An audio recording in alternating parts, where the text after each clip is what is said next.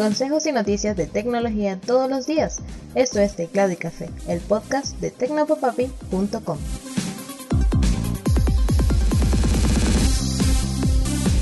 Hola, un saludote, espero que estés teniendo un excelente día. Soy Alexis López Abreu y esto es Teclado y Café.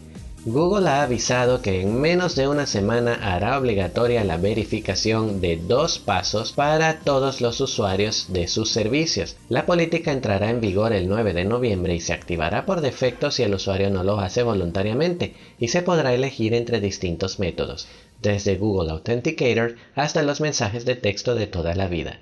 De hecho, ya algunos han empezado a recibir la notificación en su correo electrónico que a lo largo de esta semana debería llegar a todos los usuarios de una cuenta de Google que no tengan la función activada. Después de introducir la contraseña, dice el mensaje de notificación, tendrás que completar un segundo paso en el móvil. Ten tu teléfono cerca cuando vayas a iniciar sesión. La verificación de dos pasos será activada automáticamente el 9 de noviembre. Si no quieres esperar, ya puedes activar esta característica. En una entrevista con el popular moderador de televisión estadounidense Jimmy Kimmel, el actor Tom Hanks confesó que Jeff Bezos, propietario de Amazon, le había invitado a uno de sus vuelos espaciales en una nave de Blue Origin, la compañía espacial de este personaje. El problema es que el viaje no sería gratis, Hanks tendría que pagar su pasaje. Para Tom, sin embargo, el precio del viaje era muy caro y decidió negarse. Cuesta 28 millones de dólares o algo así. Y mira, me va bastante bien, pero no voy a pagar 28 millones de dólares. ¿Sabes qué? Podríamos simular la experiencia de ir al espacio. Es un viaje de unos 12 minutos, ¿cierto? No necesito gastar 28 millones de dólares para hacer eso, dijo el actor. Hanks aseguró que si la invitación hubiese sido gratis habría aceptado para disfrutar de la experiencia y pretender que es un multimillonario. Como bien reseña el sitio web Gizmodo, resulta curioso que un actor con una carrera tan exitosa como Tom Hanks considere muy caro el precio de un viaje al espacio, algo que para el resto de nosotros es simplemente imposible. Sin embargo, como dijo un comentario en la publicación, Hanks pasó horas en un avión haciendo vuelos antigravedad para rodar la película Apolo 13. Además, subió a bordo del set de una nave Apolo vistiendo un traje de los usados en la misión, si alguien ha vivido experiencias geniales con temáticas del espacio, es Hanks, y es Besos quien debería pagarle. Equipos de investigación del Instituto Politécnico de Worcester, la Universidad de Harvard y el Instituto Oceanográfico Woods Hole idearon un barco para recoger las islas de desechos plásticos que flotan en el océano mientras se alimenta de esa basura. Algunos estudios previos han demostrado que millones de toneladas de desechos plásticos llegan al océano cada año, algunos formando grandes islas flotantes que pueden verse desde el aire.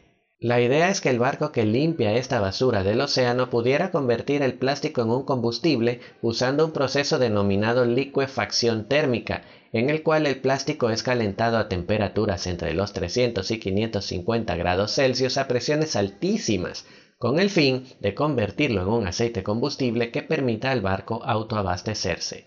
El proyecto es interesante, aunque los científicos admiten que hay un par de desafíos por resolver. El primero es que el proceso de convertir el plástico en combustible produce cierta emisión de carbono, aunque aseguran que es muchísimo menor de lo que emite un barco de combustible fósil en un viaje convencional.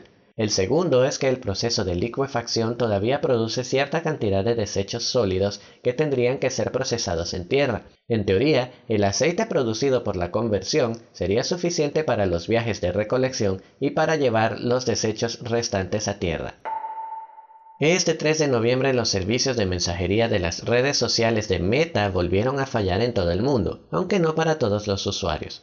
Las personas afectadas enseguida salieron a Twitter a buscar información sobre por qué no funcionaban los mensajes de Messenger e Instagram. La cuenta de Twitter de Messenger fue la primera en confirmar la caída, publicando No, no es tu Wi-Fi, estamos trabajando para devolver las cosas a la normalidad tan rápido como sea posible. El fallo solo duró unos minutos y de momento no se sabe qué pasó, pero por suerte no fue tan escandaloso como aquella otra caída. Vistazo al pasado. Vamos con un vistazo al pasado que no quiero dejar por fuera, aunque algunos medios dicen que fue el 4 de noviembre y otros dicen que fue el 4 de octubre. Confiando en el que me parece más serio, que es Wikipedia, el evento no debería estar aquí, pero es muy bueno, así que lo voy a relatar igual. Resulta que en 1974 el propietario de la firma de diseño y fabricación de calculadoras MTIS estaba algo preocupado porque su empresa no la estaba pasando bien económicamente. En ese momento se le ocurrió la idea de fabricar el que se convertiría en el primer microcomputador comercial de la historia de la informática, el Altair 8800. Para eso se endeudó con un préstamo de 65 mil dólares con el banco y fue con Intel y compró sus recién estrenados procesadores 8080. Entonces, Robert diseñó el Altair 8800, la primera microcomputadora comercial de la historia. Se sentó a conversar con unos señores llamados Bill Gates y Paul Allen para diseñar un sistema operativo para esta flamante máquina. Cuando todo estuvo listo, los medios estaban muy entusiasmados con la noticia y Mecánica Popular le pidió a Roberts que le enviara un prototipo del producto para hacer algunas fotos y escribir una historia al respecto. Roberts, emocionado, construyó un prototipo con luces, botones y otros juguetitos funcionales por fuera, pero sin ningún aparato electrónico realmente útil por dentro. Se acercó entonces a la compañía de encomiendas por ferrocarril Railway Express y les pidió que llevaran el paquete desde Albuquerque hasta Nueva York para que Mecánica Popular pudiera tomar las fotos. Resulta que Railway Express no estaba pasando por su mejor momento, tenía serios problemas económicos y estaba a punto de declararse en bancarrota. Además, los problemas económicos con el sistema ferroviario del país habían obligado a los trabajadores de los trenes de los Estados Unidos a iniciar una huelga exigiendo mejores condiciones laborales. Railway Express, por supuesto, tomó el paquete del señor Roberts y le aseguró que lo enviaría a su destino en el próximo tren. Unas horas más tarde, Mecánica Popular llamó a Roberts y le preguntó dónde estaba el prototipo. Necesitaban empezar a tomar las fotos para sacar el artículo a tiempo y el aparato no había llegado. Pues resulta que en todo el alboroto entre los problemas económicos, la falta de personal y la huelga del ferrocarril, Railway Express perdió el único prototipo de Altair 8800 que Roberts había construido. Sin embargo, no todo fue tan malo, pues cuenta la historia que Roberts decidió entonces posponer la nota de prensa y centrarse en perfeccionar el diseño de Altair 8800.